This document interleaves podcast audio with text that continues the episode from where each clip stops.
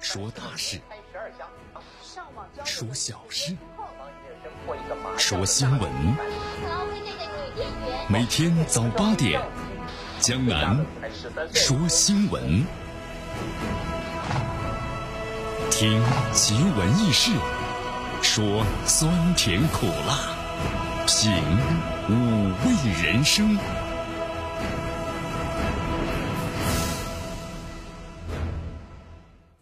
朝霞，好的心情，好听的新闻。走进江南说新闻，新闻早知道。与江南一起聆听江南说新闻。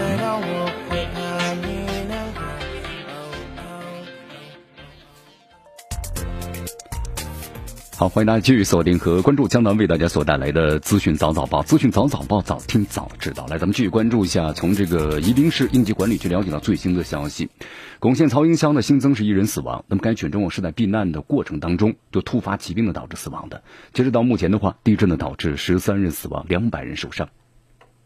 好，在这里的话也特别提示一下啊，公安部交通管理局呢昨天发布了一个提醒，为了保障咱们通往灾区的道路呢畅通，同时确保啊救援的救灾的车辆呢顺利通行，所以说大家呢千万不要呢自驾车前往灾区救灾。那么行经通往的灾区的高速公路，也不要占用的应急车道。如果遇到救护车还有救援车，包括呢救灾的物资运输车辆，要及时的避让。灾区呢，别包括灾区周边的社会车辆，要配合呢交警疏导指挥，共同维护咱们救援道路的安全畅通。好，目前的话呢，救灾道路啊已经是全部的打通。同时，现在这次地震之后啊，咱们的这个救援和救灾呢，已经转为了什么？已经转为了开始这个呃建设和舒缓。这个舒缓的话呢，是告诉大家，现在已经进入了一个在救灾呀，已经是基本上结束了。同时，在地震发生之后呢，四川省气象局启动了抗震救灾二级的响应。啊，之后的话呢是，比如说长宁还有江安、珙县。那么是启动了抗震救灾呢三级的应急响应，同这两天呢有次这个大雨的过程，交通呢还是受到了一定的影响。那么受地震呢，比如说成贵、成渝还有成昆线路呢多趟动车有变，显示为呢停运或者是行车时间的变化，那么暂无汛的状态。有出行的旅客呀，大家一定要注意这个时间啊，注意这个问题。好，我们再来看一下专家解读啊。这次地震带的话呢，地震处于是云南昭通东侧到四川的，就是以北东向向的东向那个地震带，和汶川的地震呢完全不属于是同一个地震带。呃，专家还特别谈到了，就说在二零一八年的十二月十六号发生在宜宾的兴文区的五点七级的地震呢，就是这次地震的话呢和那次地震相关联，就两个地震呢属于是同一个地震源，属于是双震型的地震。从震源的深度来看的话呢，超过十千米，属于是构造性的地震。好，在地震发生之后啊，网络上出现了很多的谣传啊，比如四川的宜宾地震大楼出现严重的倾斜。经过查询之后的话，网络上大家看到的照片，其实呢是台湾的莲花地震的旧图，啊，根本就不是四川宜宾的地震大楼。呃，那么同时说四川宜宾呢还有更大的这个地震，那这肯定是假的。现在这个。科学的话还没有那么先进，所以这点大家完全不必要的去相信啊。还有网传地震呢，这个裸奔的视频也都是假的，对吧？所以在此呢，警方也提醒广大的网友，切勿呢跟风随意的转发发布呢虚假的视频。好，这里的话咱们给大家再说一些关于地震的小常识。呃，这次关于咱们这个地震呢，有一个预警，对吧？那预警的话，就是很多朋友说，为什么我们这边就没有预警呢？有的地方有预警，有的地方没有预警的，是这样的。我们来为大家介绍一下啊。那么这次发生在六月十七号二十二时五十五分，四川宜宾市的长宁县呢发生六点零级的地震。那么成都高新减灾研究所呀和应急管理部门联合建设的大陆地震预警网预警了本次的地震，给宜宾呢提供了十秒的预警，乐山提供了是四十三秒的预警，成都呢提前是六十一秒预警。所以说这次的话呢，大家非常关注这套呢预警系统。中国地震局分析预报中心的首席预报员、高级工程师呢孙世红向记者特别介绍了一番。他说：“个人认为啊，这个宜宾地震的预警系统啊可以做，但是不应该进行的宣传。为什么？如此宣传呢，会给大家减产生个误导。地震预警的初衷是减轻灾害。对成都的预警就六十秒，地震波每秒是六公里。那么六级地震三百六十公里外的成都破坏性不大。”所以谈不上呢能够减轻灾害的作用。他特别谈到了，如果要宣传这个预警系统的话呢，需要对外说明什么样的预警啊才是成功的预警。那么提前预警的对成都有哪些意义？也就是大家呢所要特别注意的。比如说在震中的话，提前预警的话，大家可以做好一些防范的一些工作。宜宾呢是十秒，乐山是四十三秒，成都是提前六十一秒，对吧？你看，在这个日本的话，它有提前预警啊。当这个地震发生的时候呢，大家可以找一些地方，比如说避难，啊，这是提前预警的一个最重要的。你比如你住在高楼层的话，高楼层可能就那么十到二十秒的时间，你是不可能跑下来的。那么在那个时候呢，就只应该是找一个相对来说比较安全的地方。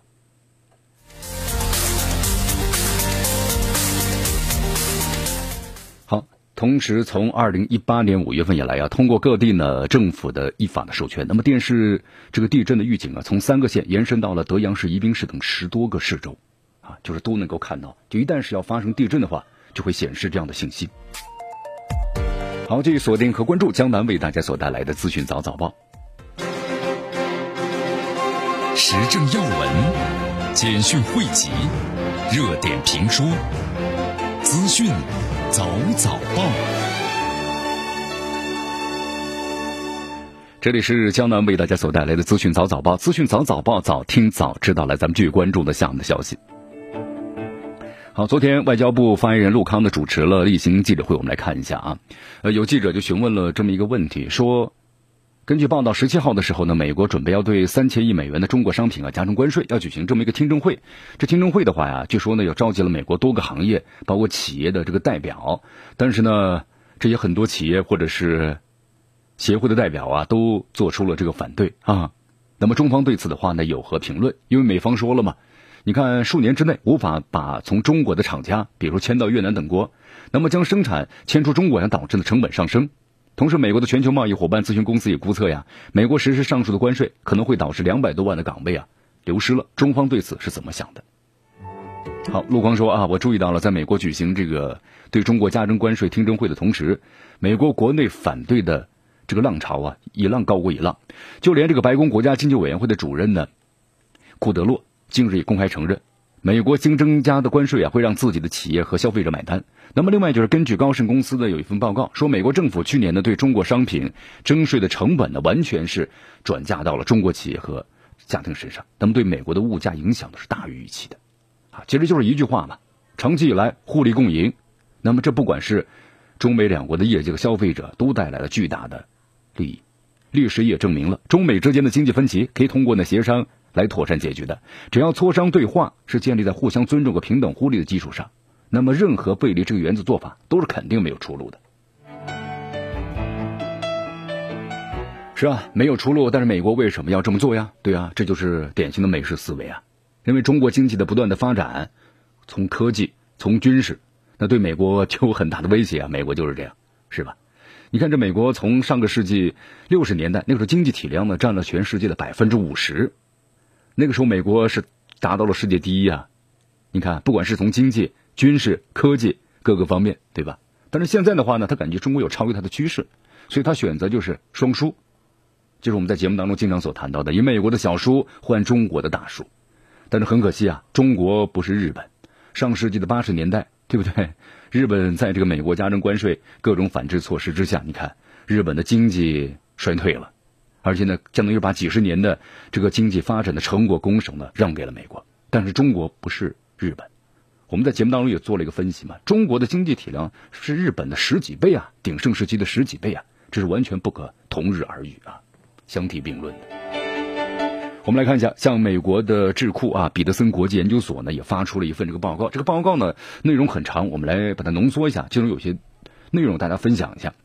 呃，这份报告中说了，就是中国对美国增加关税的生效，只是美国出口商的坏消息，因为中国在提高关税的时候啊，也在降低其他国家的关税门槛。就是欢迎其他国家来，你们共同来分享我们中国十四亿消费者的市场，但是不是不是你美国，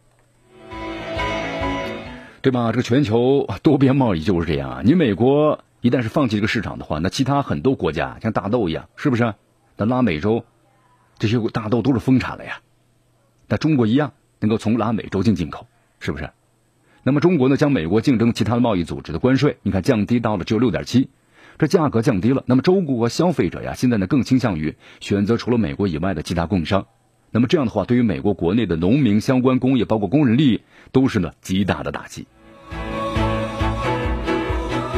好，报告呢还认为啊，关于中美贸易摩擦呢，不但令是美国出口商在和中国本地的企业相比处于劣势，那么中国降低了从其他国家的出口的进口的关税，那么意味着，比如说加拿大、日本、欧洲其他国家竞争对手而言，美国的出口商面临的劣势那是越来越大了。好，转眼之间啊，你看中国和美国的贸易摩擦都一年多的时间了，这还会持续下去的，肯定，这是一个长期的什么持久战，肯定是持久战的。你看最新的消息，英国路透社的消息啊，说美国共和党呢最偏执、激进的反华政客卢比奥，昨天居然提出了这么一个建议，说要立法禁止中国的华为公司通过美国的法院向美国企业啊索要专利费。这个法案就这个提议出来呀，说震惊了不少的美国网民，惊呼这个美国国会中啊这个爱国贼，爱国贼啊。那么正在让美国在全世界面前表现的就像一个无耻下流的人。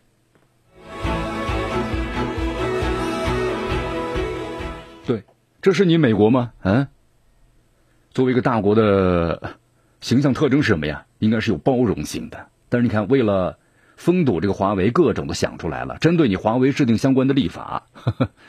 对，那就是表现出了什么呢？内心丑恶的一面了。好，换而言之，这个卢比奥呢是打算让美国不是偷了，而是明抢中国企业的专业这个产知识产权和专业的专利的技术了，是吧？好，咱来看到啊，在美国的网友们呢，很多人就谈到了，说卢比奥的意思就是外国企业只要给美国专利掏钱，但是不能够要求美国企业呢付专利费用，否则你闹自杀，是不是？很多网友们，美国网友认为啊，卢比奥这种呢蠢出天际的做法啊是不可接受的。呃，同时呢，还有一位网友呢讽刺说：“我觉得这件事情最神的地方就是卢比奥这货还能出现在国会里。”好，你看这样的一种呢明目张胆的，而且就说完全就是无耻之人所提出的想法，对吧？也遭到了美国国内的市民的一致的反对。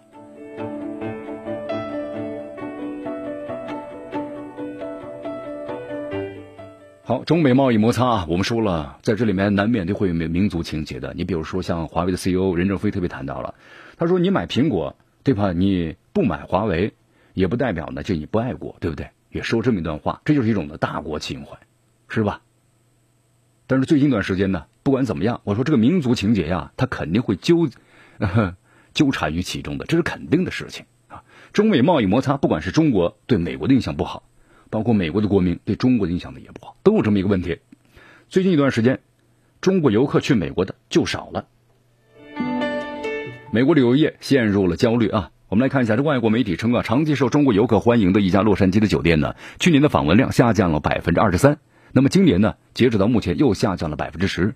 在纽约市的话呀，消费额通常接近了其他外国游客两倍的中国游客，今年一下子一季度就下降了百分之十二。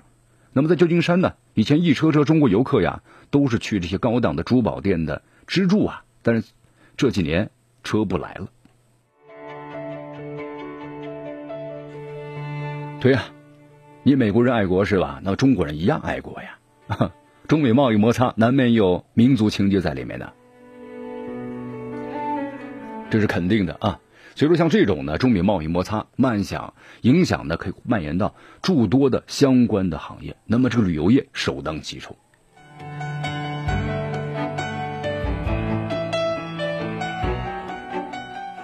记者在采访当中呢，你看美国一些酒店的这个负责人呢，告诉记者，他说：“哎呀，确实吧，他说现在中国游客已经不是我们业务的大头了，我们不能够像以前那样经常在街上看到他们了。”好，虽然如此，但是美国的总统特朗普呢依然还在坚持着啊，就是我们说了，他要用美国的小叔换来中国的大叔，然后让中国呢放弃相关的一些利益，然后呢拱手的让给这个美国。呃，但是你看，虽然在现在这种情况之下，这美国的国民们也逐渐开始体会到了贸易摩擦所带来的负面的影响，但是呢，这特朗普依然在坚持着。特朗普放话呀，如果我连任失败了，美国股市将面临着史诗级的崩盘，这是肯定的。我们说了，这个美国和中国的贸易摩擦，其实这个这个经济贸易量啊，这个贸易的整个的量来说，对于美国的金融市场，那就是九牛一毛啊，太少了。美国能够影响整个美国这个政府的，那就是美国的金融市场。好，我们来看一下啊，贸易冲突威胁全球经济市场的预期呢？美联储渴望降息，美股啊在上周呢一下飙升超过一千两百点，本周呢高档之后呢来回震荡。专家表示，如果现在美国股市跌入了熊市，可能会让道琼斯跌百分之三十五，下探到一万七千点。你看，这特朗普的话呢，在美国经济回升的时候，就经济指数上涨的时候，GDP，那么对中国呢，总是要发布一些相应的产品的什么呢？呃，关税，对吧？提高关税。但是如果美国经济下行的话，那可能美国这个股市就很难承受啊。而且今年的话，你看这个特朗普他打了这个恐吓牌啊，就说如果我连任失败，那么美国股市肯定要崩盘。其实，在今年的话呀，特朗普呢强调了多次的股市牌。最近一次在六月十四号接受采访时说了，如果美联储二零一八年没有升息四次，那么股市可能会比现在啊高这个五千到一万点。好，其实很多金融专家特别谈到了，说从来没有一位 总统去关心股市的。以及今年会涨多少呢？股民最好的是要当心。看来这美国股市啊相当的不稳定啊。美国股市一旦是不稳定的话，那特朗普和中国的贸易战肯定就要结束了。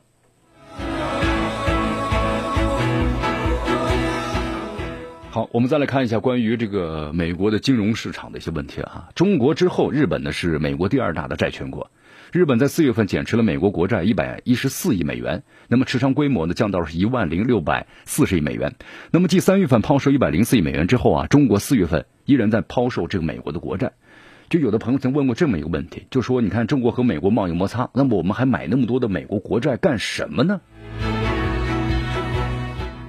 好，其实大家这里面呢有点不太了解啊，这个金融方面，就说中国现在呢是美国的第一大债权国，它为什么？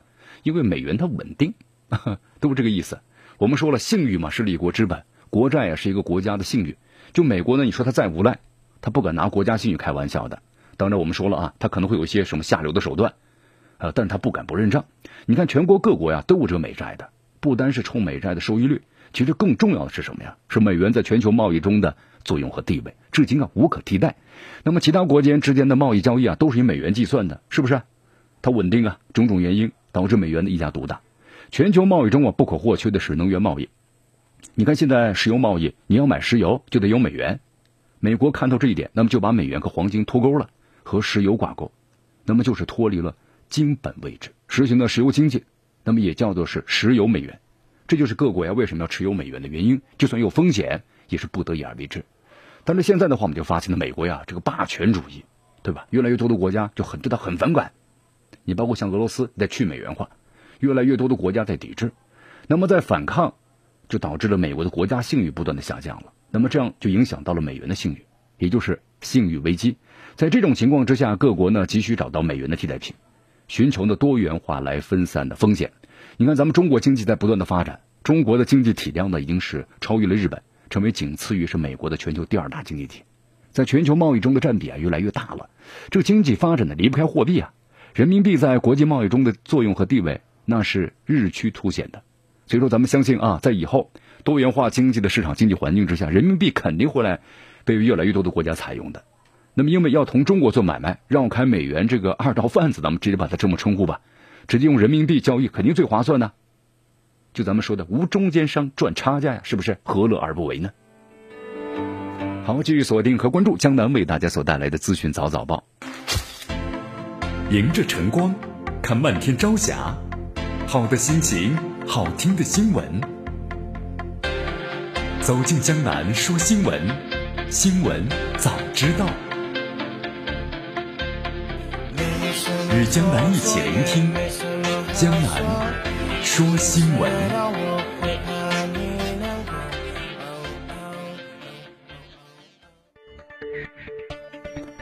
继续锁定和关注江南为大家所带来的资讯早早报，资讯早早报，早听早知道了。咱们去关注的下面的消息。好，咱们再来关注一下江苏省东台市人民医院啊，关于这个血透析者呢被感染丙肝的事件最新的通报。昨天的国家卫生健康委员会啊是发布了最新的通报，通报呢显示，那么经过调查认定呢，这起事件导致六十九人患上了丙肝。那么这个事件的话呢是因为感染预防和控制工作呀落实不到位引起的严重的院内的感染的事件。这次事件的话呢，性质恶劣，后果严重，那么给予了相关的通报。呃，现在看一下这个处罚的这个结果。那么就是说，呃，前面咱们就不再多说了吧。就是主要是由于制度方面的执行不力、清洁不到位啊，等等等等。那么相应的处罚结果是，对于东台市人民医院党委书记、院长呢和分管院长予以了免职，同时对盐城市和东台市的卫生健康委员会的负责人，还有医院的相关责任人，那么都给予了相应的处理。好，接着我们要说的是啊，这个医院的这个感控啊，警钟长鸣啊，特别是咱们一些呢易发感染的重点科室，平常如果你不加强这个制度的监管的话，那肯定会有这样的事故的发生的。监管的力度一定要怎么样呢？加大，同时，这个制度要落实到位。对于已经感染和发生的问题啊，积极处置，迅速控制啊，明确责任，这才是咱们的什么呢？亡羊补牢，为时不晚。好，我们再来关注一下深圳的一小区高楼的玻璃坠落砸伤五岁男童的后续的这么一个报道。在六月十六号凌晨五点十二分的时候呢，男童因为伤势过重呢去世了。那目前的话呀，当地也组织了就关于赔偿问题呢进一步的协商。男童家属提出了参照呢东莞女婴被苹果砸伤案子赔偿，那么要求赔偿是五百万啊，将近是各种费用加起来。有的朋友说是不是要的太高了啊？这里为大家介绍一下，这个男孩的母亲因为患病。已经是无法的再次的生育了。你比如说，这这这个这个家庭的话，可能会因为这个孩子而破裂。为什么？这，哎呀，咱们中国这个传统啊，你想啊，人要是没有这个后无后的话，是吧？你看这个什么叫百孝？这个是孝啊，不孝什么为大？无后为大，就这个意思。那么如果离婚的话，这位女性因为疾病不能够再次的怀孕了，一个人孤苦伶仃啊，那么这家庭就破裂了嘛，对不对？所以，这五百万真的不算多的，在深圳，也就是一套房子。其实咱们这还有个问题啊，高空抛物和高空坠物呢，咱们特别要注意一下。就现在一段时间，我们就发现好像媒体呢老在报道有这样的事情发生了。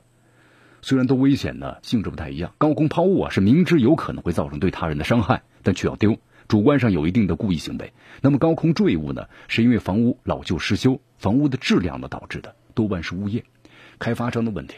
啊，一般房屋之外的东西谁会关注和维修呢？虽然都危险，但主观动机不同，责任人力是不同的。但是近期啊，我们就发现了，好像关于高空坠物的问题啊，时有发生。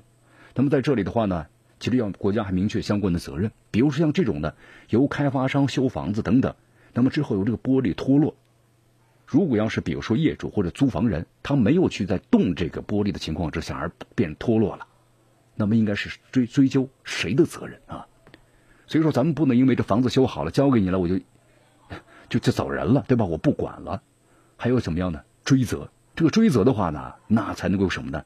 有相应的责任感呐。否则的话呢，可能就是我都修完之后，这个质量问题也不负责，是不是？那么之后的话呢，那去追谁的责呢？来，咱们再来关注下面的消息啊！我们来关注一下这个人口。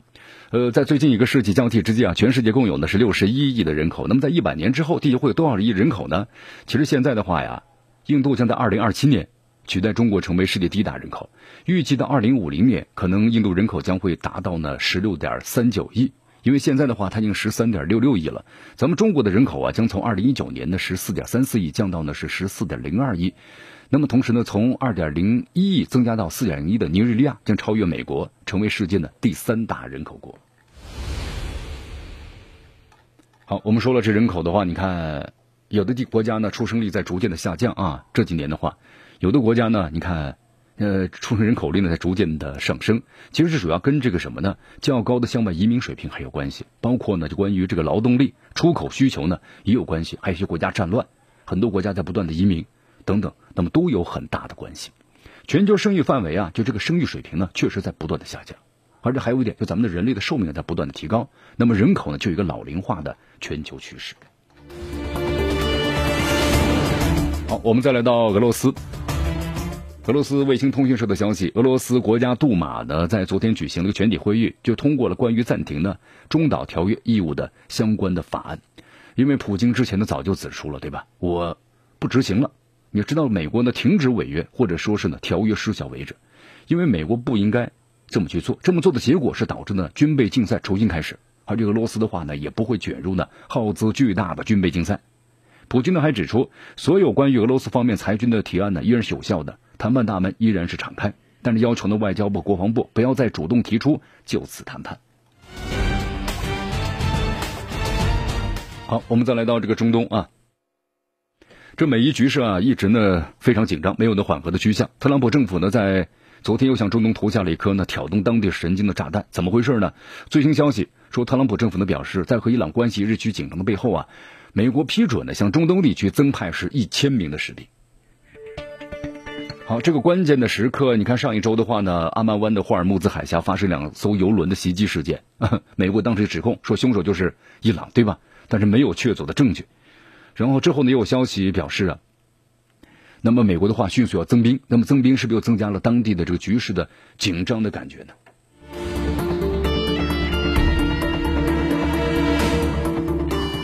好，在昨天的话，伊朗国会的核小组委员会的主席呢佐诺尔表示，如果欧盟不能够挽救美国去年退出的伊核协议，那么伊朗将退出不扩散核武器的条约。好，你看这个伊朗这个国家啊，我们说了，在核武器的应该说核能的研究方面，还是有自己的不少的心得吧。同时，在导弹的研制方面呢，也有很多的进步，是吧？哦，然后就关于核武器，如果没有核武器的话，那可能美国的军事打击早就如约而至了。但是我们说了啊，核武器就是潘多拉的魔盒，不能够随意的使用。它的某些时候呢，可能更多的是一种这个威慑。所以说，伊朗的话也抓住这一点，然后呢，能够力保这个国家的安全性。在昨天的伊朗核机构的发言人卡马。卡马尔万迪表示说，伊朗的低浓缩的铀储备将十天之内超过国际规定的限制。那么，伊朗的铀的储备的规模的话呢，将是基于该国的需求。好，以上就是今天资讯早早报的全部内容。那么接下来呢，我们进入今日话题。今天今日话题啊，我们谈谈特朗普呢被请到了戈兰高地，那么内塔尼亚胡到底打的什么算盘？